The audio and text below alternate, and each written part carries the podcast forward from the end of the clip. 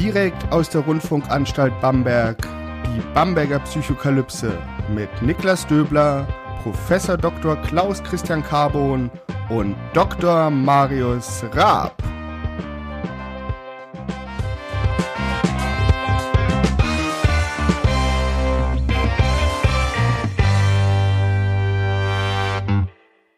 Herzlich willkommen hier zu einer weiteren Ausgabe der Bamberger Psychokalypse. Mein Name ist immer noch Niklas Döbler und ich bin immer noch Psychologe und immer noch wissenschaftlicher Mitarbeiter am Lehrstuhl der Allgemeinen Psychologie und Methodenlehre der Otto Friedrich Universität Bamberg und ich mache diesen Podcast immer noch mit meinen beiden immer noch genialen Kollegen Professor Dr. Klaus Christian Carbon und Dr. Marius Raab. Hallo. Servus, hallo. Hallo. Und wir sind auch immer noch im Kapitel des Genusses und haben ja in der ersten Folge über auditiven Genuss gesprochen, über ASMR. Wir haben in der zweiten Folge darüber gesprochen, was denn schön anzuschauen ist. Und heute wollen wir darüber sprechen, was sich denn schön anfühlt. Und zwar im wahrsten Sinne des Wortes. Wir sprechen über Haptik, über Anfassen, was Anfassen mit angefasst werden zu tun hat in einer gewissen Art und Weise. Und ich würde einfach mal ganz direkt einsteigen mit der Frage an euch beiden, ja, was ist denn etwas, was ihr gerne anfasst? Welche Objekte? Welche Objekte fühlen sich schön für euch an? Marius, beginn du bitte. Sandtiere, diese kleinen sandgefüllten Tiere. Was? Ja, kennst du die nicht? Sandtiere. Meinst du diese, die, diese, diese Stressbälle? Ja, so ähnlich. Ja. Das sind so kleine Salamander gibt's und Schnecken Ah, ja, ja, so, ne? Die, die halt so mit Sand, die kann man so ein bisschen kneten und so und ich finde es Ah. total beruhigend, die ein bisschen zu kneten. Also es, es ist nicht ganz so weich wie ein Stressball, aber es ist halt, ne, es knirscht ein bisschen, also das hat auch was Akustisches. Ja, das ist sehr beruhigend. Also so ein bisschen so, ein, so wie so ein, wie so ein Kirschkernkissen, nur ähm, in feinerem Granulat. Genau, und in Tierform. Also, Und, aber in etwas tiefer, das ist dir ganz wichtig. Ja, okay. Mhm. Ähm, ja, also wenn ich so gefragt werde, ähm, ich würde, ich würde sagen, was sich für mich an, gut anfühlt, ist eine Original Sherry Tastatur. Ich glaube G81 heißt die aus den 90er Jahren, Anfang 90er Jahre, die so klickt. Also das hört sich dann ungefähr so an. Ähm, fühlt sich sehr gut an für mich. Ähm, und was sich noch an, äh, gut anfühlt im Gedanken ist eine Hans Arp ähm, Skulptur, die man nicht anlangen darf. Das hat mich mal inspiriert für einen Artikel, ähm, weil ich das so faszinierend fand. Man geht immer um dieses Kunstwerk herum und es ist sehr, sehr rundlich und hat so Konvexitäten, Konkavitäten und zum Schluss sieht's wahnsinnig toll aus, aber es sieht auch so aus, als würde man es anlangen müssen. Und dann steht ein ganz großes Schild, Do not touch. Das finde ich auch spannend. Jetzt hast du ja schon was mm, ganz Wichtiges und Spannendes beim Anfassen angesprochen, als du über die Tastatur gesprochen hast. Denn ich lehne mich mir jetzt mal ein bisschen aus dem Fenster und sage, okay, das bloße Berühren der Tastatur ist jetzt nicht das, was den, was die haptische Ästhetik ausmacht, sondern es ist das Drücken auf die Tasten. Es ist der Widerstand der Tasten. Es ist für mich zumindest auch ähm, bei mechanischen Tastaturen das Klicken, das Geräusch, was erzeugt wird durch das Drücken. Also es ist weitaus mehr als jetzt einfach nur dieses bloße Berühren. Genau, also wir, wir, wir interessieren uns tatsächlich in unserer Forschungsgruppe schon seit über 15 Jahren ähm, mit genau diesem Thema, also Drücken von Tasten. Und wenn man sich das mal anschaut, ist unsere Welt heute fast tastenlos. Also solche Tastaturen, solche mechanischen sind immer mehr auf dem Rückzug. Ähm, die meisten Leute haben heute Touchpads oder haben eben Tastaturen maximal, so Folientastaturen. Das heißt, die Hubhöhe, ähm, um es fachlich auszudrücken, ähm, ähm, oder, oder Travel heißt es dann im haptischen, äh, in der haptischen Literatur. Travel gibt's fast gar nicht mehr und manchmal ist es tatsächlich rein simuliert. Und das finde ich ganz spannend, weil beispielsweise im Automobilbau ist es etwas, was aber Leute total begeistert hat. Und heute ist es so, aus technischen Gründen macht man das meist nicht mehr, weil die eben nicht programmierbar sind, diese Tastaturen. Äh, man kann sie sozusagen nicht flexibel einsetzen, weil sie eben oftmals zu groß bauen. Aber zum Schluss ist es eben so, Menschen lieben Haptik und genau wie du es beschrieben hast, also wenn da auch noch so eine mechanische Komponente dazukommt, ist es was sehr, sehr Spannendes. Und ähm, ich finde ja besonders interessant zum Beispiel den, den äh, tatsächlich mittlerweile äh, startet man ja ein Auto nicht mehr äh, mit dem Schlüssel, sondern mit einem Knopf. Ähm, dass das auch sehr, sehr viel Sinnlichkeit hat. Also wenn du diesen Knopf drückst und dann merkst du, da ist also tatsächlich so ein Widerstand und dann geht da ein Motor an, was auch immer für ein Motor das ist.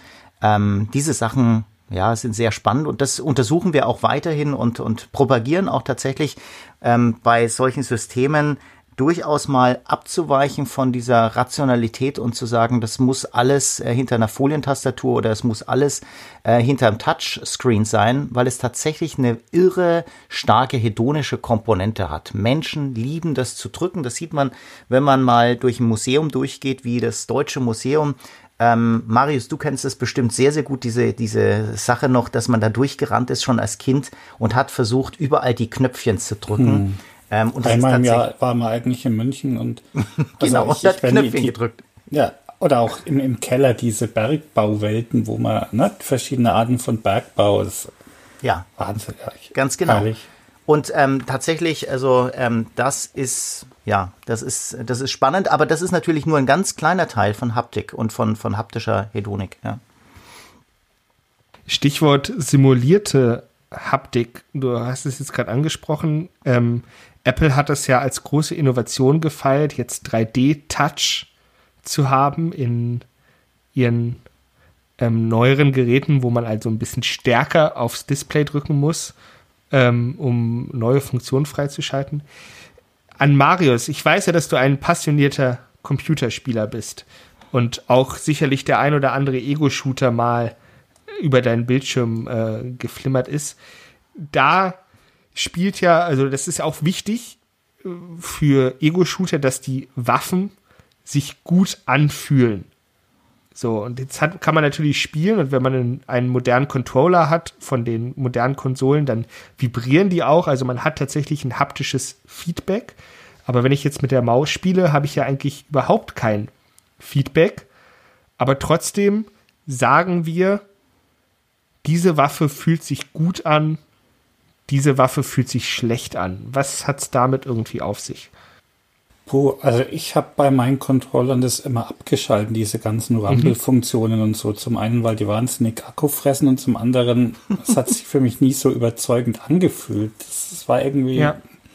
das ist auch, ich meine, also wenn ich so einen Shooter spiele, tauche ich ja nicht wirklich in das Gefühl ein, mit so einer Waffe zu feuern. Das ist ja eher wie, teilweise auch sehr präzise, wenn du mit der Maus steuerst und so. Das ist jetzt nicht irgendwie das Gefühl, eine Waffe zu feuern, sondern halt auf eine spezielle Art mit dieser Welt zu interagieren, die natürlich sich Waffenmetaphern bedient, aber es ist jetzt nicht, also für mich zumindest nicht irgendwie ähm, der Wunsch, möglichst nah an das echte Feuern von Waffen ran, also überhaupt nicht. Das, das Feeling kommt bei mir nicht auf. Es ist mehr, ne, möglichst genau zu zielen und da ist eine Maus eigentlich auch viel schöner als ein, ähm, ja, Konsolencontroller, weil damit kannst du einfach nicht so genau zielen. Da bin ich jetzt ein bisschen beruhigt, ob dieser Aussage. Marius. Aber das nee. zeigt ja auch wieder was, was ganz Spannendes, ne? Und zwar, also viele, viele spannende Dinge heute, wie eigentlich wie jede Woche natürlich. Ähm, und zwar dieses, ich nenne es jetzt mal mentales Modell. So, ich sag mal, wenn jetzt alle Zuhörerinnen mal kurz ihre Aufmerksamkeit auf das richten, was sie umgibt und sich vorstellen, den Gegenstand, der vor ihnen liegt, anzufassen. So. Dann haben wir, können wir uns vorstellen, wie sich das anfühlt tatsächlich. Vielleicht spüren wir es sogar so ein, so ein bisschen. Das bedeutet, wir haben ein mentales Modell dieses Gegenstands gebildet und auch innerhalb dieses mentalen Modells ist eben drin, wie er sich anfühlt. Und jetzt auf, das, auf die virtuelle Welt gezogen, bezogen, haben wir auch ein mentales Modell, und zwar einer Waffe, in diesem Fall, oder es kann ja auch ein Schwert sein oder ein Hebel. Es kann ja auch einfach sein, irgendwas, womit unsere Spielfigur interagiert. Also ein Schwert ist übrigens auch eine Waffe. das ja, müssen wir schon ja, festhalten. Stimmt. Okay, einer, Schuss, einer Schusswaffe. Ja. Ähm, und wenn im Spiel dann dieser Erwartung nicht entsprochen wird, genauso wie in der realen Welt, in der Welt, die wir anfassen können, dann ja, sind wir irritiert in dem, in einer gewissen Art und Weise.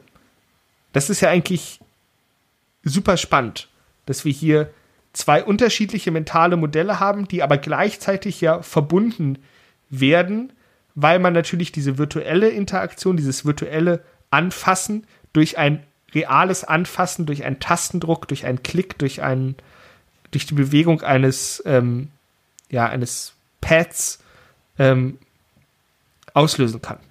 Ja, das haben wir sogar mal untersucht ähm, im Bereich äh, der Ästhetikforschung. Ähm, da haben wir Beispiele genannt. Wir haben die Sachen zwar nicht anlangen lassen, ähm, aber wir haben Dinge gezeigt, die haptisch sich sozusagen normalerweise sehr anders anfühlen würden, als man das eigentlich erwarten würde. Beispielsweise eine Tasse, ich glaube von Merit Oppenheimer, ähm, die äh, beispielsweise einfach nicht normale Tasse war, die, die glatt war aus Porzellan oder aus Steingut, sondern aus Fell. Also die war mit Fell ausgelegt. Und das ist total ungewöhnlich. Ähm, oder ein, ein Stuhl von, von Uecker war der, ähm, der eben äh, tatsächlich Nägel aufwies. Also sich da draufzusetzen, äh, das spürt man schon sozusagen gedanklich, das, das tut richtig weh. Ähm, und sowas ist aber sehr, sehr spannend, diese Brüche, diese Ambiguitäten. Ähm, die haben wir auch klassifizieren lassen. Ähm, es gibt eben da zum Beispiel diese Materialambiguität. Das heißt, das eine ähm, wird eigentlich ausgelöst typischerweise und das andere wird dann gefühlt und das passt nicht so zusammen und ergibt einen besonderen ästhetischen Reiz. Und ähm, ja, das, ähm, das haben wir dann auch in äh, tatsächlich in angewandter Forschung haben wir das auch tatsächlich mal festgestellt, dass bestimmte Kombinationen, da ist es allerdings dann wirklich was Negatives. Also wenn du im äh, zum Beispiel in einem Automobilcockpit Dinge zusammenbringst, die normalerweise so nicht zusammenpassen, beispielsweise ähm, obwohl das sehr angenehm ist, dass etwas sehr, sehr weich ist, könnte man sagen, ähm, würde man das zum Beispiel applizieren auf ein Lenkrad und den Leuten ist klar, das soll ein Lenkrad sein, da finden die das mittlerweile total furchtbar. In 70er Jahren übrigens gab es solche Plüsch-Lenkräder, äh, heute ist das sehr, sehr unüblich und die Leute finden das wirklich negativ, finden es unangenehm. Ähm, aber der, der Plüsch selber ist angenehm, wenn man vielleicht drauf sitzt oder wenn man es eben vielleicht als, als Handschmeichler in, in der Hand hat. Ist denn das Erfüllen dieser Erwartungen, die man aufbaut, kann es auch ein ästhetischer Marker sein? Also, dass man sagt, ah, ich weiß, wie sich das anfühlt, dann fasst man es an, wie zum Beispiel bei der, bei der, vielleicht bei der Figur sogar, die man nicht anfassen darf. Aha. So, also natürlich kann, kann sich auch Langeweile ein, einstellen, dass man weiß, ja, ich habe das schon tau ich weiß, wie eine deutsche Raufasertapete sich anfühlt. Da muss ich jetzt nicht äh, jeden Tag fünfmal rüberstreichen.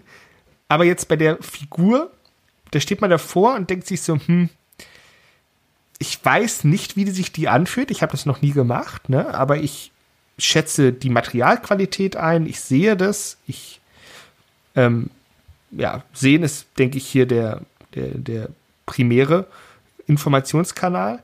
Und darüber baue ich eine Erwartung auf. Und wenn ich sie jetzt doch in einem heimlichen Moment anfasse und sich herausstellt, dass ich recht hatte mit meiner Vorhersage, dass das dann ästhetisch befriedigend wirkt?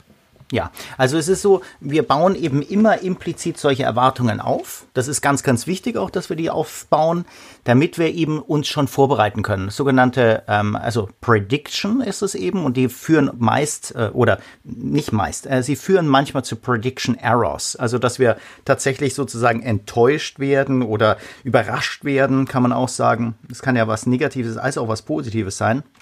Und wir haben das mal untersucht mit, mit Door-Handles, mit, mit äh, Türgriffen. Und die Türgriffe ist es so, ähm, zum Beispiel im Automobilbereich, du schaust dir so einen Türgriff an und ähm, der wirkt zum Beispiel, der ist silbrig glänzend. Ja? Also ganz oft ist der silbrig glänzend und nicht irgendwie mattiert und das impliziert, dass es im Prinzip Metall ist, was es übrigens heutzutage nie mehr ist. Also das ist alleine aus Recyclinggründen. Heute äh, baut man also ein Auto aus ähm, mit äh, Recycling-Erwägungen schon, wie es eben in 20 Jahren mal ähm, geschreddert werden kann. Und da passt eben so ein Metall-Türgriff ähm, eigentlich nicht mehr dazu, außer es ist irgendeine Sonderserie. Und das ist normalerweise immer plastifiziert. Und das Problem aber bei solchen plastifizierten äh, Griffen oder komplett in Plastik gefassten Griffen ist, dass wenn du die anlangst, Du hast die Erwartungshaltung, okay, das ist silbrig, also ist es kalt. Was meine ich mit es ist kalt? Es absorbiert mehr Kälte, ähm, äh, Energie, Entschuldigung, also Temperatur und damit ist es, wirkt es kälter. Es ist natürlich genauso warm, es ist nämlich die Zimmertemperatur üblicherweise ähm, von diesem, äh, von dem Raum, wo es ist, zum Beispiel in dem Fahrzeuginnenraum, aber es absorbiert mehr und damit wirkt es kalt. Wenn es aber jetzt warm wirkt, weil es sich sofort auflädt, äh, weil eben die, die Elektrizitätskonstante ante, anders ist, ähm, dann äh, bist du enttäuscht. Ja, weil du nämlich hier eine Qualitätsanmutung verbindest mit dem Metall, das normalerweise für dich was Hochwertigeres ist, was es nicht unbedingt übrigens ist. Und jetzt langst du das an, bist enttäuscht. Was hat man gemacht? Äh, die Lehre daraus hat man gezogen, dass man ähm, in dieses Plastik eben kleine Metallfäden reinbaut dass es eben weiterhin sehr stark äh, diese ähm, Temperaturabsorption betreibt. Also ist er immer noch relativ kühl heutzutage, so ein Griff. Und ähm, die Leute merken gar nicht, dass es eigentlich gar kein richtiges Metall ist, weil sie nicht enttäuscht sind. Aber ähm, diese Enttäuschung ist jetzt bei dem funktionalen Bereich ganz oft da, wenn es nicht zusammenpasst. Aber im künstlerischen Bereich würde sowas durchaus interessant sein, weil man eben das eigentlich macht, was man oft, wenigstens bei, bei Gegenwartskunst oft äh, sieht. Man durchbricht ja die Wahrnehmung, man durchbricht bewusst ähm, Habits, ähm, Gewohnheiten und wirft sozusagen den Betrachter, den äh, Befühler und so weiter eben zurück auf ein Programm, dass man tatsächlich das seine eigene Wahrnehmung in Frage stellt, und neu bewertet. Und daher kann das was Spannendes sein, aber im Alltag ist es meist fatal, wenn es tatsächlich nicht zusammenpasst. An der Stelle kann man ja mal einen Blick in die Sprache wagen und zum Beispiel sich das Verb begreifen angucken, wo natürlich das Greifen drinsteckt. Im Englischen ähm, geht es oder ja auch im Deutschen, dass man sagt, ich wurde von etwas berührt. Und das ist ja offenbart wieder so viel über diese Sinnesmodalität, denn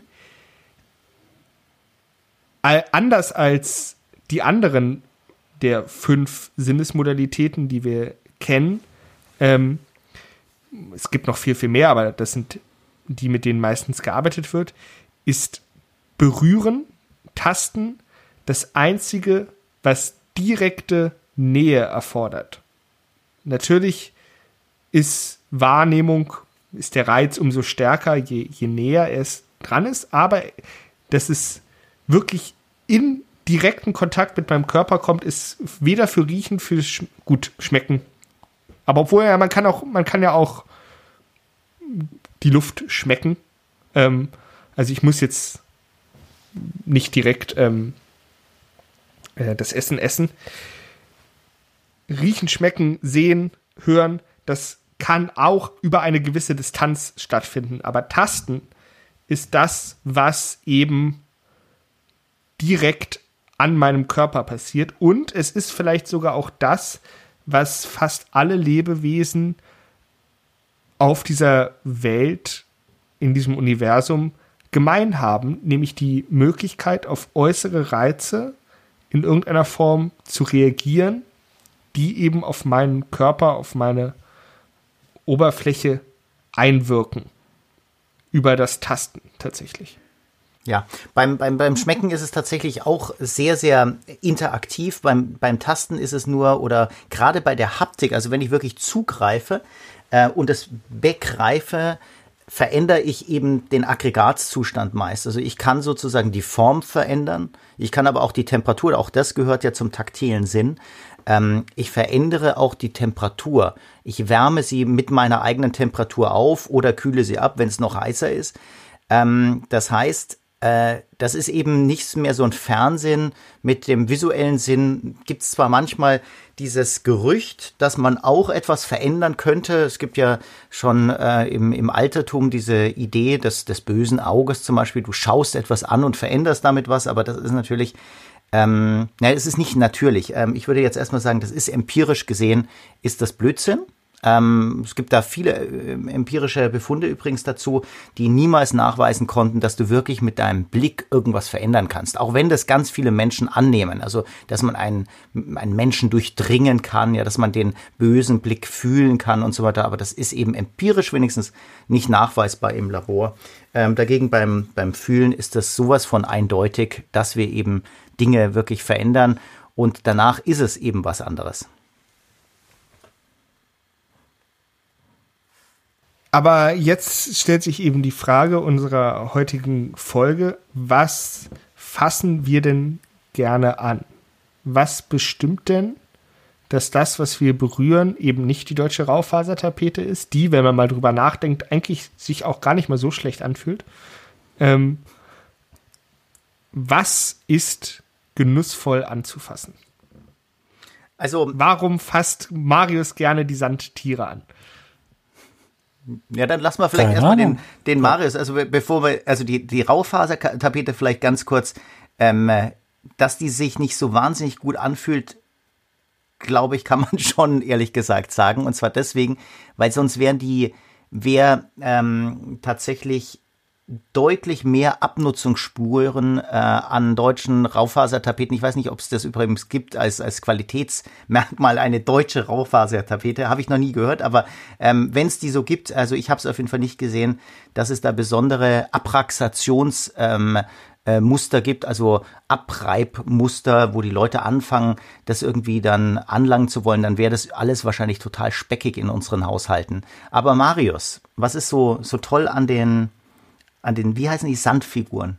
Sandtiere. Sandtierfiguren, ja, Sandtiere, genau. Keine Ahnung, ich habe das noch nie reflektiert. Warum? Also, ähm, wir, wir haben uns ja viel damit beschäftigt mit solchen Sachen und haben Leute befragt und ähm, es gibt in der Literatur gibt's ganz, ganz viel Evidenzen, dass zum Beispiel Rundes schmeichelt, der Hand schmeichelt. Ich glaube, ich habe das nie geglaubt an solche festen ähm, Beziehungen ähm, und attackiere die eigentlich ähm, mit einigem Erfolg seit Jahren, um einfach zu zeigen, ja, es kann schon sein, dass es solche zentralen Tendenzen gibt, aber das ist ganz bestimmt nicht etwas, was man so feststellen kann in allgemeiner Güte. Äh, bei den Sandfiguren, Sand, Sand, Sandtieren, Entschuldigung, Sandtiere. die Sandtiere, ähm, da kann ich mir schon vorstellen, dass es tatsächlich auch nicht nur diese Form ist, sondern dass es wirklich das aktiv Verändernde ist, dass du da tatsächlich, mhm. das ist etwas, was zum Beispiel fast gar nicht erforscht ist, in, also dieses Interaktive. Aber wenn das zum Beispiel jetzt eher so rundlichere Formen sind, das ist automatisch bei so einer Sandfigur, wenn ich mir das so vorstelle, weil es natürlich immer eine gewisse Ausdehnung hat und eine Ausdehnung kriegst du normalerweise, wenn das in Stoff gefasst ist, wird es vermutlich immer irgendwo so runde Knödel hm. äh, mehr oder weniger geben. Das ist ja ist irgendwie relativ klar. Außerdem sind die Sandkörner selber ähm, werden vermutlich auch eher eher rundlich als total eckig sein, weil sonst werden die sich wahrscheinlich da durchstoßen irgendwann. Also das werden wahrscheinlich nicht völlig runde Körper sein, aber es ist wahrscheinlich oder sind wahrscheinlich auch so Sand, äh, so so wie wie heißt es ähm, äh, Reis äh, oder irgendwelche anderen äh, Strukturen wahrscheinlich drin sind. Oder ist da wirklich Sand drin? Wirklich Sand, das ist auch das große Drama dieser Leidenschaft, dass die nie ganz dicht sind und wenn ja, du ein bisschen okay, daran ja. rumknödelst, wie du gerade gesagt hast, hast du irgendwann alles voller Sand. Darum ist es dann meistens mit so einem gewissen Rückwärts verbunden dass man alles voll gesandet hat, wenn man so ein Ding ein bisschen vor sich Okay, hinknetet. also es könnte auch noch so eine, so eine ähm, Ambiguität sein zwischen reinfassen, wollen und aber aufpassen müssen, so eine gewisse Achtsamkeit. Ja. Also das ist, das macht bestimmt die Sache auch nochmal spannend. Aber wenn du tatsächlich diese Forschung anschaust mit beispielsweise rund versus eckig, ich finde es sehr, sehr spannend, eben das mal zu attackieren, weil das ist ja eigentlich die Aufgabe von, von der Wissenschaft, ähm, nicht einfach immer etwas wieder zu verifizieren, sondern auch mal zu schauen, wo gibt's denn Ausnahmen, um was zu lernen. Und ähm, wir haben relativ schnell gemerkt, dass beispielsweise, ähm, wenn wir mal unser, ähm, unsere Klientel verändern und einfach Versuchspersonen akquirieren aus Gebieten, die eben nicht nur, ja, zum Beispiel Psychologiestudierende sind, sondern zum Beispiel Ingenieure oder Ingenieurinnen, ähm, dann haben wir plötzlich andere Muster gesehen. Also beispielsweise haben die ganz oft berichtet, also runde Formen, die sind für sie gar nicht angenehm, sondern für sie ein Graus, weil die sind so unexakt. Jetzt wird man erstmal sagen, ja, unexakt, darum ging es doch nicht. Aber tatsächlich war das für einige der Befragten war das tatsächlich furchtbar, sich vorzustellen, dass ganz viel in der Welt rund ist, weil es nicht mehr so ineinander passt. Also nehmen wir einfach mal ähm, mein klassisches Beispiel, ähm, eine A4-Seite. Ja, DIN A4 heißt es im Deutschen. Ähm, wenn man die ähm, tatsächlich ähm, knickt in der, in der Mitte, dann hast du A5 und daraus wieder A6, dann kommt A7 und so weiter. Das heißt, zwei A7 gibt ähm, eine A6, äh, gibt wiederum und so weiter und so fort. Das passt alles so schön zusammen. Oder eine A4-Seite passt zum Beispiel in einen C4-Umschlag. Und von sowas haben diese Leute vor allem ge geredet, also dass sie diese eckigen Gegenstände als sehr exakt empfinden und dass sie zusammenpassen, wenn man sich mal anschaut, was das, ähm, was den Reiz einer eines Lego-Bausteins, eines Klemm Klemmsteins ähm, ähm, tatsächlich ausmacht, dann ist das so. Jetzt könnte man sagen, na ja, aber da hast du ja nicht recht. Die haben ja so runde Noppen. Fakt ist, ähm, das Eckige macht vor allem etwas äh, sehr, sehr angenehmes und ähm, weil es sehr, sehr klare Strukturen gibt, dass du sozusagen sehr, sehr schnell und effektiv was bauen kannst und versuch das mal mit runden Steinen zu machen. Ja, und selbst wenn die nur ähm, rund sind in, in einem Teil, es gibt ja solche Lego-Steine, dann kannst du natürlich auch schöne Sachen bauen und den Leuten wird es gefallen. Aber dieser richtige Spaß, schnell was zu bauen, ist vor allem ganz, ganz hervorragend ähm, er, äh, ergibt sich durch diese eckigen, rechteckigen 2x4 äh, Bausteine, die es in meiner Jugend vor allem gab. Aber auch da würde ich so eine inhärente Ambivalenz sehen. Bist du nicht schon mal nachts auf so einen vergessenen Klemmbaustein getreten und hattest dann zumindest minutenlang übelste Schmerzen? Weil mir passiert das immer, ähm, immer seltener, dass ich über die, die, ähm, das, über die äh, Legosteine tatsächlich stolpere, aber ähm, das ist tatsächlich so, weil ich sie natürlich immer artig aufräume in der Nacht davor. Mm, aber ähm, tatsächlich ist es so, ja, also die tun ein bisschen weh und das ist, das ist ja ein ganz spannender Punkt, auf den du da abzielst oder den du jetzt vielleicht einfach empirisch gefasst hast, weil ganz oft wird eben die Präferenz für rund und die Abneigung von eckig, die ich, wie schon gesagt, eben nicht eindeutig so äh, gesehen habe und vor allem in manchen Gegenständen nicht gesehen haben, wird ja gemeinhin so erklärt, dass eben ein eckiger Gegenstand ähm, Schmerzen auslösen kann, gefährlicher ist. Also ähm, äh, assoziiert wird mit etwas, was mir Schaden anrichten könnte. Also der eckigste Gegenstand wäre dann vielleicht sowas wie gezackt oder spitz sogar ähm, der eben, was weiß ich, um dein Beispiel von vorhin zu nennen, eben so ein Schwert oder irgend sowas, ja, und ähm, der kann mir wehtun, dagegen was Rundes, das kann, kann, äh, kann mir nicht wehtun, deswegen gefällt es. Und das ist mir ein bisschen zu primitiv, diese, diese Erklärung. Ähm, und das gefällt mir sehr gut, was du gerade gesagt hast. Mag ja sein, dass es so ein bisschen gefährlicher ist und vielleicht kannst du dir mal wehtun, aber es hat eben auch sehr, sehr positive ähm, Momente. Und es ist eben überhaupt nicht so, dass man an sich irgendwas Eckiges ablehnen muss, sondern eben die Exaktheit, die damit zusammenhängt oder eben das, was ich auch, dass ich das vielleicht als Werkzeug besser benutzen kann, ähm, dass das eben auch was ganz Positives ist. Und es gibt unglaublich viele Leute, die auch ähm, spitze Gegenstände tatsächlich als sehr positiv erachten, ähm, vielleicht aber nicht in allen Domänen. Ja, das muss man eben immer unterscheiden auch, ja. wollte gerade sagen, also Werkzeug, also Dinge, mit denen ich die Welt verändern kann, mit denen ich schöpferisch auch tätig sein kann, sind fast alle spitz, eckig, genau. scharf, kantig.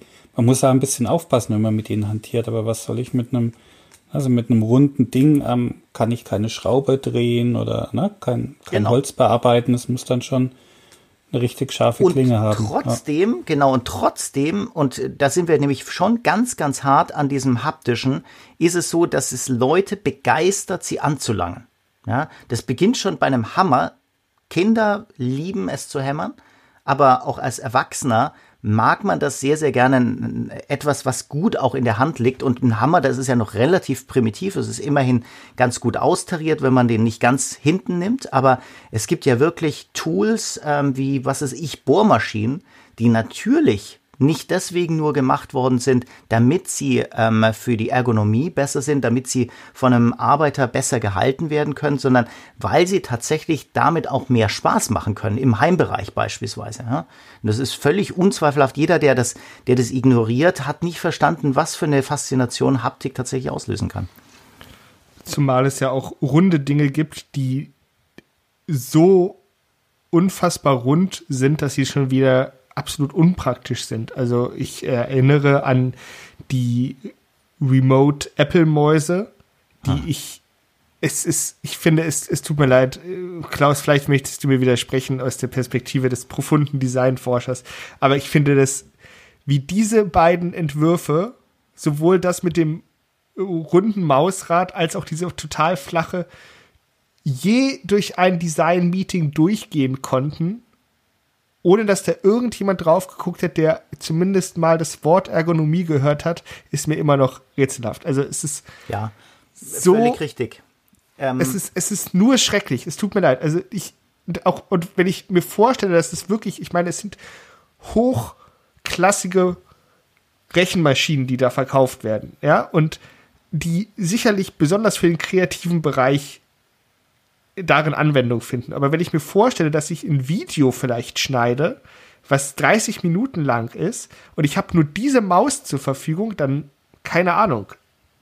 Ja, nee. Da dreht man durch. Also es ist einfach so, was die Designer da vor allem gemacht haben, haben sich wirklich sehr, sehr stark von dem Visuellen leiten lassen. Und das Visuelle ist fantastisch. Äh, also das ist dieser, diese Klarsicht-Optik, äh, diese, diese hochwertige Kunststoffoptik, ähm, äh, wie, wie das, das, die, die Kordel, die, das Kabel schon ausgearbeitet ist. Das ist einfach hochklassig und zum Schluss ist die Ergonomie eine Katastrophe. Und äh, zum Schluss will ich es aber bedienen und ich äh, habe so eine Maus dann relativ schnell wegge, wegge oder rausgehaut und die ist heute in meinem kleinen Museum, äh, in meinen paar Schubladen, wo diese alten Geräte drin sind. Das ist nicht wirklich ein Museum, es ist eher ähm, ein, ein kleines Archiv, aber ähm, ja, ähm, völlig richtig. Und da, da muss man eben auch immer aufpassen, dass man eben nicht sich einfach leiten lässt von einer einzelnen Idee, sondern zum Schluss brauchst du eben ein überzeugendes Produkt. Und das überzeugende Produkt muss sehr, sehr viele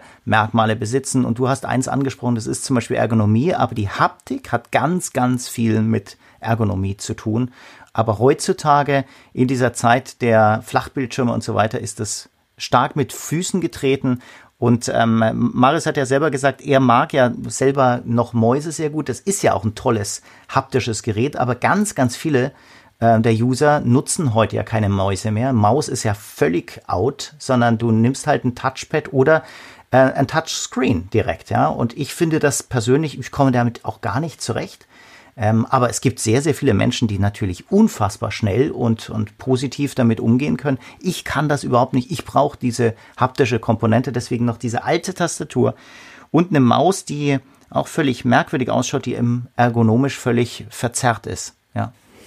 Ich habe ja auch ähm, vier mechanische Tastaturen, weil mit einer, diese Foliendinger grauenhaft. Du ja, hast ja. kein Gefühl dafür, wann du jetzt wirklich die Taste erwischt hast und kannst dann eigentlich gar nicht mehr blind tippen, weil du ständig schauen musst, war das jetzt wirklich genug Druck, dass der Buchstabe kommt. Also rein von der Ergonomie und der Interaktion geht nichts über mechanische Tastaturen. Aha. Ja. Vertiefen wir mal ein anderes Thema und zwar, was fasst ihr denn nicht gerne an? Und da ich, ich habe gerade, ähm, als ich mir diese Frage überlegt hat, meinen Blick über den Schreibtisch ähm, ja, gleiten lassen und ich habe hier äh, etwas in der Hand. Ich zeige es euch mal und ich werde es den Zuhörerinnen beschreiben. Es ist der Deckel einer Club Mate Flasche. Ist aus Metall. Ähm, also ein normaler Schraubverschluss. Und unten sind zur Abdichtung kleine Metallstreben. Und wenn man nervös ist ähm, oder Langeweile hat, dann kann man die abmachen. Und dann fängt man natürlich äh, an, nicht nur eine abzumachen, sondern es muss ja immer schön symmetrisch sein, alle abzumachen. Und wenn man die in der Hand hält, es ist schrecklich. Also es klingt ganz komisch und es piekst vor allem, weil die halt, weil die Dinger halt ziemlich scharf sind. Und ich finde es schrecklich, in der Hand, sie in der Hand zu halten, ähm, kann aber nicht verhindern, dass ich sie ab und zu abmache, muss sie dann aber sehr, sehr schnell wieder wegschmeißen. Tatsächlich, damit ich nicht die ganze Zeit damit rumspiele, weil ich das eigentlich nicht mag. Also du entwickelst da, also wir, oder wir können ja, der Marius und ich, ein wunderbares Psychogramm über dich entwickeln. Also auch ja. zum Beispiel mit der Symmetrie, die du da drin hast und so weiter. Also sehr, sehr spannend. Müssen wir vielleicht mal eine eigene Sendung drüber machen, aber ich kann das sehr gut nachvollziehen, ähm, dass du beispielsweise da wirklich ein bisschen Unbehagen hast. Ähm, weil das tut ja richtig weh. Also du kannst dir ja richtig weh tun, äh, bist sehr, sehr schnell, hast du deine Haut verletzt. Ähm, und das ist aber auch wahrscheinlich für dich so ein ganz leichter Kitzel dabei. Hm. Und das ja. kennt man tatsächlich auch. Also, wenn ich auf jeden Fall was Negatives sagen wollte, also ich habe glücklicherweise hier um mich rum nichts Negatives.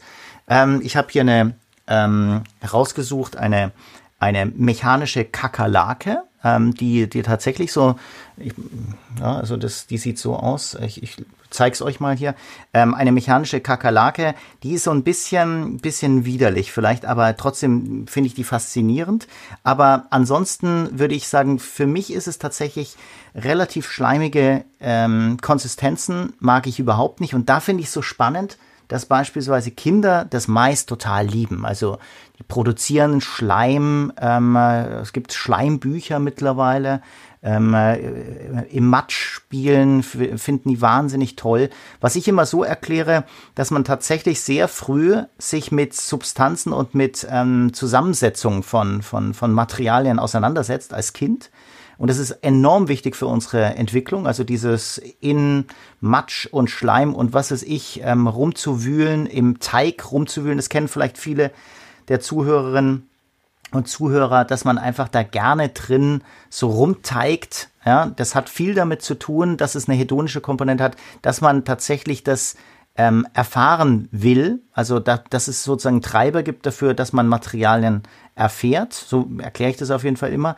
Und ähm, ich persönlich hm, kann daraus, also außer bei Teig, das kann ich nachvollziehen, weil das äh, zum Schluss doch was Greifbares ist, ist das andere für mich ähm, nicht so, unbe äh, ist so eher unbegreifbar und ich finde das äh, ein bisschen widerlich. Ja. Was bei mir noch unangenehmer ist, sind, sag ich mal, nicht ganz aufgeblasene Luftballons, wenn die so wenn das Gummi noch nicht so richtig gedehnt ist und es ist auch so teigig und dann quietscht es manchmal auch noch so komisch. Ah. Mhm. Es gibt aber auch diese, ähm, jetzt ist sozusagen das Verbindungs-, das Hybrid zwischen deinen äh, Sandtieren und ähm, den Luftballons. Da gibt's ja auch diese, diese Spiele, dass man, und deswegen bin ich wahrscheinlich auch auf den Reis vorhin gekommen, man kann ja auch Reis in ähm, solche Luftballons reinmachen. Ich weiß nicht, ob du es kennst, und dann verschnürst du die und dann kannst du die auch so kneten zu solchen Figuren und so weiter. Das wäre dann wahrscheinlich aber nichts für dich, ne? Diese. Ich mag diese gummiartige Oberfläche einfach nicht von mm, Luftballons. Ja. Okay, ja. Aber super, dass du das angesprochen hast mit dem Quietschen. Das bringt uns zu unserem nächsten Thema, nämlich die, ähm, die Tatsache, dass wir ja einen Wahrnehmungskanal nicht unbedingt alleine öffnen können. Tatsächlich. Also es spielen immer andere Faktoren eine Rolle. So ähm, das Quietschen bei Marius ähm, Luftballon, das Klimpern bei den Metallstreben, die ich nicht mag, das Geräusch der mechanischen Tastatur tatsächlich. Ähm, wir haben schon letzte Woche darüber gesprochen. Wir werden es nächste Woche nochmal ausführlicher besprechen, die, das Zusammenspiel von Sehen und Geschmack, das Essen etwas sehr Visuelles auch ist tatsächlich. Und so eben ja auch beim, beim Tasten. Ne? Also es gibt diese wunderbare Szene in dem großartigen äh, Pixar-Film Ratatouille, wo eben Essen berührt wird, wo die äh, Köchin dem äh, ah, ich weiß gerade nicht, wie, wie die Hauptfigur heißt, ähm, also der Mensch, nicht die Ratte, ähm, eben das Brot zeigt und sagt so, ja, fühl das Brot und fühl es nicht nur, sondern höre es auch und drück dann auf die Kruste. Und diese Information des Hörens, dieses Geräusch, was die Kruste auslöst, wird dann wieder in so einem rekursiven Akt benutzt, um die Tastinformation zu erweitern oder zu ergänzen in einer gewissen Art und Weise. Deshalb ist es ja zum Beispiel auch wichtig, wenn man jetzt beim Auto, wenn man jetzt ein sehr kraftvolles Auto fährt, dass man, dass der Startknopf halt nicht irgendwie so ein, ja, so ein, so ein einfach so ein Touch-Dings ist, sondern wenn man, wenn der Motor aufheult und ein gewisses Geräusch von sich gibt, dann muss natürlich das, der, der Knopf dazu passen.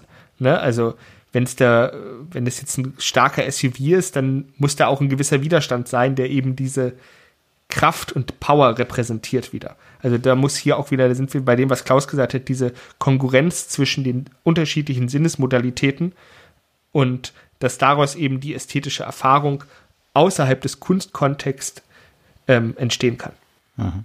Und bei mir ist es zum Beispiel interessanterweise bei den Luftballons ähm, nicht dieses Quietschen, was ich unangenehm finde, aber ich habe immer den Geruch ähm, von Luftballons im, äh, im Kopf und vor allem dann, wenn du so einen ganzen Raum voller Luftballons hast. Also das ist für mich total aversiv. Also das, äh, das akzeptiere ich und toleriere ich, wenn da viele Kinder dabei sind, dann muss man da durch. Aber es ist tatsächlich für mich total aversiv. Und wenn ich mal nachdenke, ich rede ja viel über Assoziationen, das ist tatsächlich äh, viel ähm, mit uns äh, macht und dass wir eben sehr, sehr viel des Gefallens tatsächlich äh, attribuieren können auf Assoziationen, die wir haben, die wir eben implizit haben, gegen die wir nichts machen können. Und bei mir ist es tatsächlich so, ich war mit sechs Jahren im Krankenhaus ähm, und bin da eingeliefert worden wegen einem gebrochenen Arm, äh, den ich mir zugefügt habe durch ein etwas ähm, unvorsichtiges Fahrradfahren eine Treppe hinab, ähm, was man einfach so nicht machen sollte.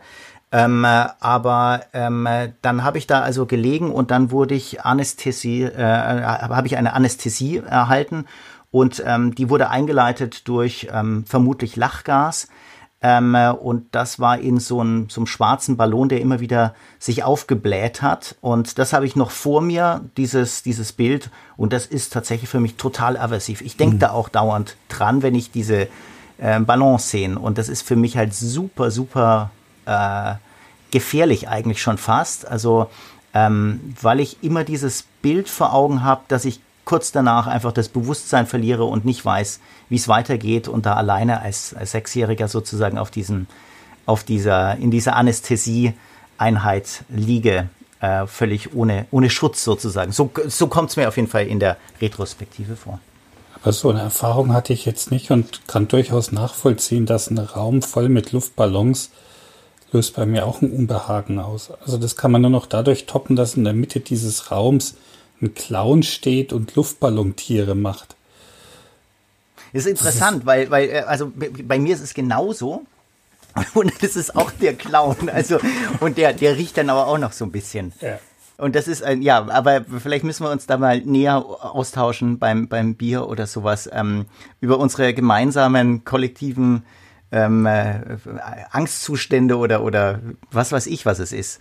Aber äh, es ist spannend, vor allem ist es spannend bei dir, weil du gleichzeitig ja so ein unglaublich positives Verhältnis zu Tieren hast und sogar vorhin deine deine Sandtiere reingebracht hast, die ja offensichtlich eine Tiergestalt auch haben. Und trotzdem ist es nicht einfach so primitiv überschritten, äh, überschrieben, dass man sagt, alles, was mit Tieren zu tun hat, ist doch was Positives. Nein, das ist schon viel, viel differenzierter. Und das ist eben genau das, was ich auch immer betone, was eine Gestalt ausmacht. Und das, ich glaube, das wird meist nicht so richtig verstanden. Eine Gestalt ist eben nicht einfach nur eine visuelle gute Gestalt, die sozusagen was Einheitliches, eine klare Figur macht, sondern eine Gestalt ist eben multisensorisch zu begreifen.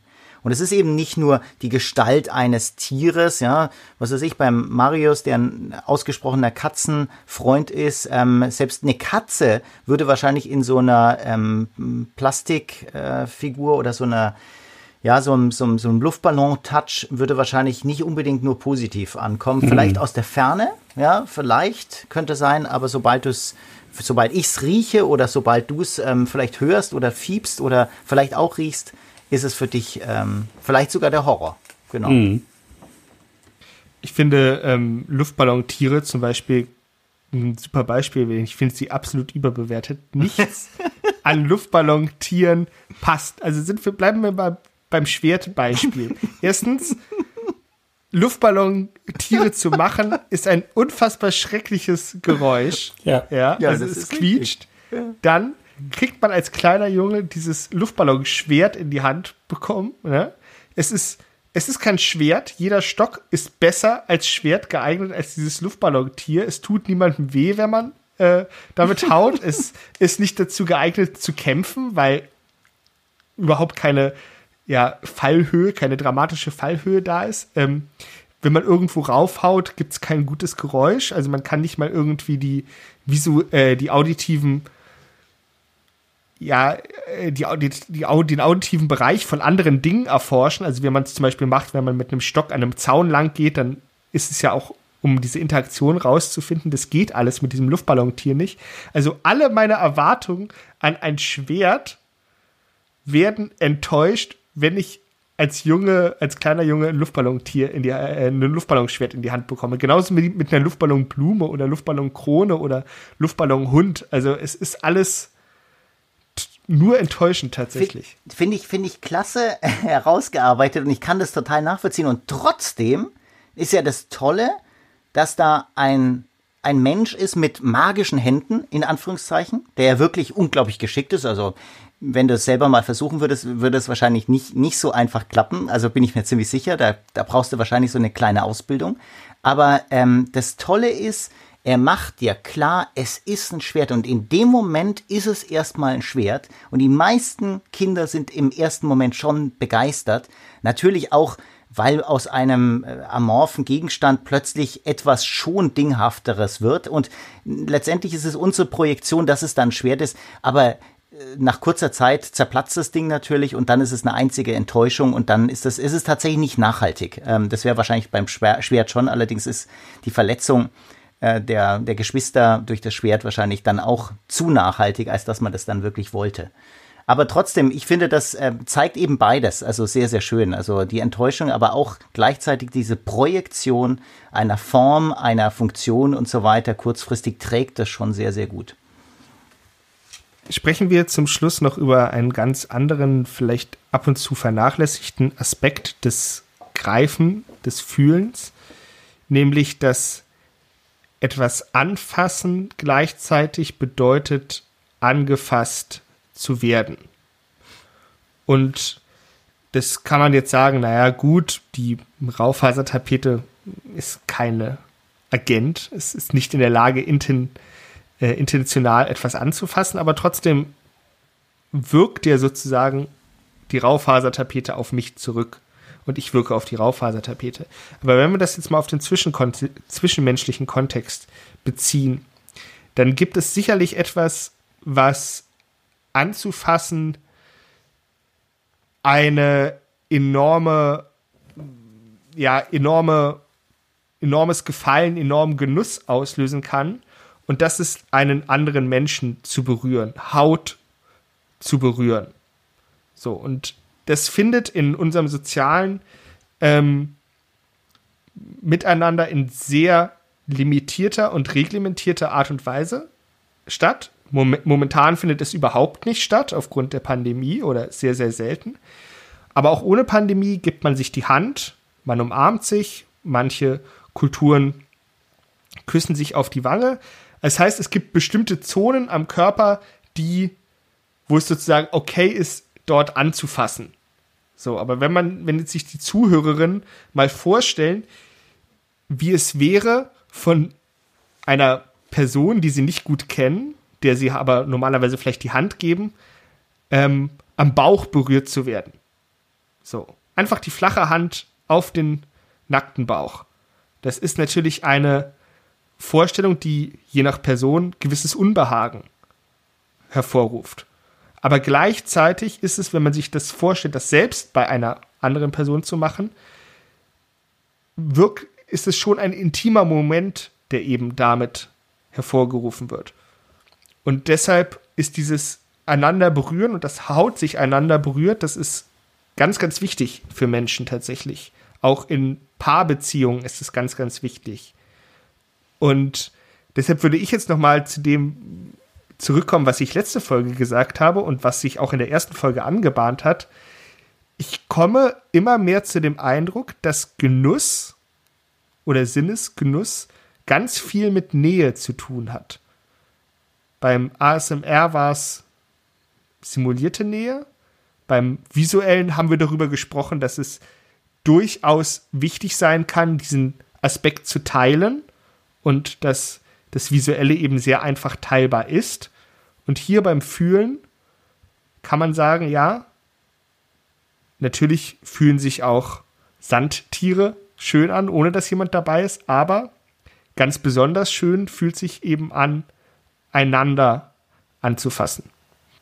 Also es ist keine Frage, dass es auf jeden Fall das Sinnlichkeit, sinnlicher Genuss, ähm, und zwar wirklich jetzt im engeren Sinne sinnlicher Genuss, ähm, nicht einfach nur Genuss über irgendwelche Sinne, sondern äh, das Sinnliche in, im, im, in, in den sinnlichen Genuss tatsächlich ganz, ganz stark haptisch vermittelt ist. Also das ist völlig äh, unzweifelhaft. Ähm, äh, dieses äh, Liebkosen, Schmusen, ähm, äh, Berühren, ähm, ist ganz, ganz wichtig. Also auch äh, bei dem, was dann danach äh, manchmal folgt, ähm, äh, also was weiß ich, sexuelle Handlungen ist äh, eine, eine einfühlsame ähm, Berührung und so weiter, sind, sind wesentlich natürlich äh, ganz, ganz wichtig.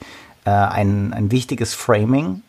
Ähm, aber es ist eben tatsächlich so, auch jenseits von dieser sexuellen Komponente, ist es eben, wenn du einmal anfängst, tatsächlich auch Gegenstände, Oberflächen zu berühren, bekommen wir ein sinnliches Verständnis von diesem Gegenstand. Und ich nehme immer gerne das Beispiel einer Maserung, eine, einer Oberfläche, einer Holzmaserung von einem beispielsweise einem hochwertigen Möbelstück oder einfach einem rohen Holz.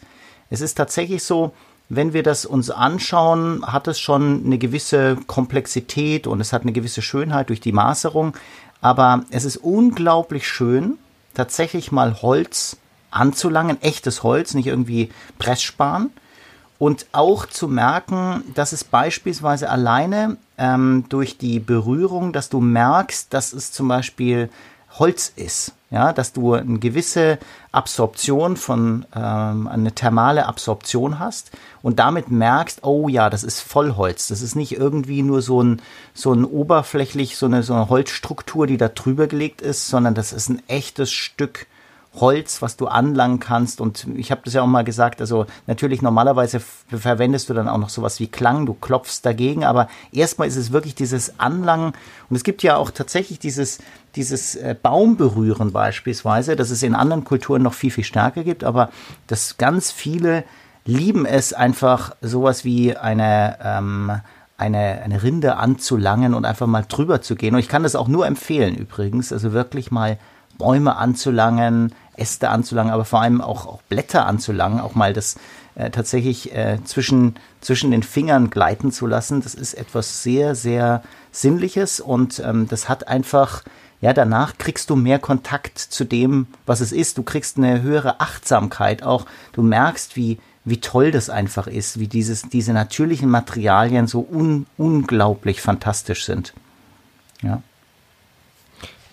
Es ist ja auch bezeichnend, dass Menschen emotionale Bindung zu eben Objekten aufbauen, die sie halt berühren können, hauptsächlich. Also natürlich kann man sagen, dieses Musikstück, dieses Lied bedeutet mir sehr viel, aber ich würde jetzt mal sagen, ohne empirische Daten zu, äh, zu haben, aus dem Bauch heraus, die meisten emotionalen Beziehungen oder die stärksten emotionalen Beziehungen haben wir eben zu Dingen, die wir wirklich berühren können und die wir eben auch über diese Sinnesmodalität erforschen, erfahren, verstehen und letztendlich wertschätzen können. Es ist auf jeden Fall so, dass man zum Schluss wirklich sich wünscht, das mal anzulangen. Also nehmen wir mal einfach jetzt mal ein extremes Beispiel, vielleicht mal aus, aus, aus deinem äh, Favoritenkreis. Ich nehme jetzt mal an, dass du wahnsinnig gern mal so einen, also du würdest wahrscheinlich gerne mal auf der ISS sein oder du würdest wahrscheinlich gerne in so einer Apollo-Rakete, also so einer Saturn V, ähm, Rakete mal drin sein. Und ähm, tatsächlich so eine Saturn V kannst du ja tatsächlich in voller Länge, äh, die hat so knapp 110 Meter, ähm, kannst du die tatsächlich, äh, kannst du die mal nicht begehen, aber du kannst eben hingehen in, im Space Center in äh, Cape Canaveral und die, die liegt da in der Halle liegt sie einfach komplett in voller, voller Länge. Und natürlich wollen die Leute, das merkst du, die wollen sie wirklich anlangen. Was, was ja in einer gewissen Weise so ein bisschen lächerlich ist, könnte man sagen. Aber man sollte sich nie über sowas lächerlich machen, was Menschen an Grundbedürfnissen haben. Die kommen da wirklich an und wollen eigentlich mal das an, anlangen. Deswegen gehe ich da d'accord, selbst bei diesen riesigen Gegenständen. Die Leute fangen dann an, das ist ein riesiges Problem übrigens für die Konservierung von solchen Materialien, von, von Bauwerken und so weiter. Und das sehen wir auch, ich habe das tatsächlich mal analysiert, solche Abraxationsmuster von, ähm, von Türen beispielsweise, von Domen, ähm, kann man das auch sehr sehen, sehr schön sehen oder von Heiligenbildern. Da sind eben bestimmte Bereiche sind eben ganz stark abgenutzt und du erkennst daran, dass Leute dieses Grundbedürfnis haben. Und das Schönste, was ich wirklich mal erlebt habe, ist, das kann ich auch jedem nur empfehlen, wenn man mal auf Zypern ist. Ähm, geht einfach mal in diese Klöster, ähm, die frei zugänglich sind und schaut euch diese Räume an, wo nur Heiligenbilder ähm, ringsum in rechteckigen Räumen sind. Und die sind meist ähm, entweder hinter Glas oder sie sind tatsächlich zum Anlangen gedacht. Und meist ähm, werden die dann angeküsst und man sieht da sehr, sehr schön die, die Verteilung, die Distribution von Größen in Zypern, der zypriotischen oder zyprischen ähm, Bevölkerung ähm, von, von, ähm, äh, von, von Frauen und von Männern. Die Frauen sind eben etwas kleiner und man sieht dann wirklich diese, diese Kussspuren auf, ein bestimmter, auf einer bestimmten Höhe und dann ein paar Zentimeter drüber sind dann die ganzen Kussspuren wahrscheinlich von den Männern. Ähm, unglaublich. Ähm, und das ist ganz bestimmt nicht einfach nur so dahingesagt, dass man jetzt sagt, ja, die küssen die, die wollen die tatsächlich berühren. Das geht wirklich darum, ähm, hier Kontakt aufzunehmen und ähm, das ist ganz bestimmt nicht, das ist auch eine sinnliche, aber ganz bestimmt jetzt nicht eine sexuelle Sache, sondern das ist tatsächlich einfach dieses zutiefste Wollen des Berührens, Begreifens und ähm, vielleicht ein Teil davon werden wollen auch wunderbar sichtbar ähm, am Grabmal von Oscar Wilde in Père Lachaise in Paris, wo sie ja tatsächlich auch eine Plastik, eine Plexiglasscheibe vor den Grabsteinen machen mussten, damit der Lippenstift den Stein nicht angreift. Und natürlich auch äh, diese Tradition, jetzt in irgendwelchen Städten irgendeine Bronzefigur zu haben und dann sagt man, ja, hier, wenn du den rechten Zeh berührst, dann bringt dir das Glück und ähm, dann sieht man, dass immer diese Stelle besonders blank poliert ist. Gut, an der Stelle würde ich trotzdem diese Folge beenden mit einer kleinen Hausaufgabe. Ich habe mir überlegt, einfach mal öfter Hausaufgaben aufzugeben, wie Psychologen das gerne machen. Und ähm, einfach mal die Hörerin aufzufordern, über das zu reflektieren, was wir heute gesagt haben, nämlich was fasst man gerne an, was fasst man nicht gerne an und warum. Und damit beende ich diese Folge der Bamberger Psychokalypse. Wir hören uns nächste Woche. Tschüss. Servus, ciao. Ade. Das war die Bamberger Psychokalypse mit Niklas Döbler, Professor Dr. Klaus Christian Carbon und Dr. Marius Raab. Bis zum nächsten Mal.